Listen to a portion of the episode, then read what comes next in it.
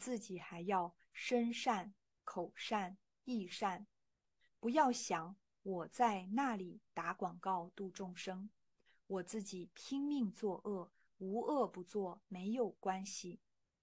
我那里修善，那就恶上加恶。这就好比心里做了亏心事，把那昧心之财到处在外面盖庙、修桥铺路，处处做善事。你们看看朱敬宙老居士，他有一个《八大人觉经》的注解，那个里头有一段故事，那段故事是实实在在的。我认识朱老居士的时候是。民国四十二年，那个时候我刚刚学佛，没有多久，我认识他。当时他把这个故事讲给我听。那个时候他还没有写这本书。他写这本书的时候很晚，在台中，他讲这个事情千真万确。上海有一个富翁，名字你们去查，我忘掉了。一生做好事，虔诚的佛教徒，死了以后，太太非常想念他。上海那个时候有一个法国人会走阴差，请他去找这个人，把他找来，他可以跟家里人谈话，但是价钱很高，一次要五百块大头。他家里有钱，五百块银元也不在乎。就请这个人去找，找了三天都找不到，找不到，人家就说他骗钱。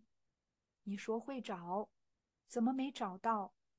他说我绝不是欺骗，但是实在找不到。于是他就问了：你们有没有亲戚朋友要有人过世的？他说我再给你找找，能找到。证实我不是骗的，绝不是欺骗。他家里人听到，刚好大儿子死了没多久，就去跟他媳妇商量试试看。既然是你家里人，这一个就收半价，二百五十块钱去找他。不到几个钟点找到了，找到了就问答，答的是那个法国人。但是声音都变了，变得跟他大儿子一样的声音，就问他：“你父亲呢？死了也没有多久，怎么到处找不到？”他说：“我父亲下地狱了。”家里人就问了他一声：“修桥铺路，到处做好事情，怎么会下地狱？”他儿子说出来：“从前。”他在清朝末年做官，北方有一次赈灾，政府拨了一笔赈灾的款，他吞没了，他就发了这个财，饿死了多少人，人家得不到救济，他的财就是这样发的。他说：“你要不相信，他还有几个老朋友，还有人知道这个事情。”这个故事。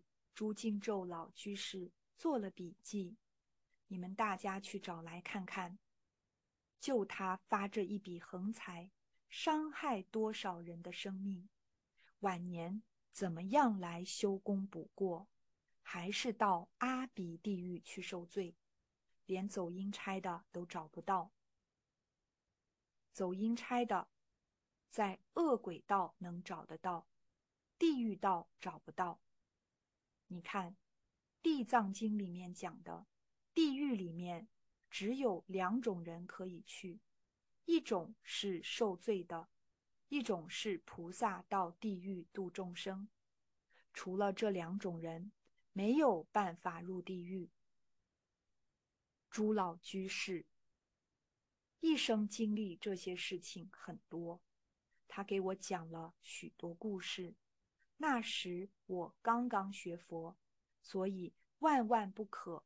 我这里做功德，那个地方做一点过错事情没有关系，将功折罪，好像我这个功还多得很，这就大错特错了。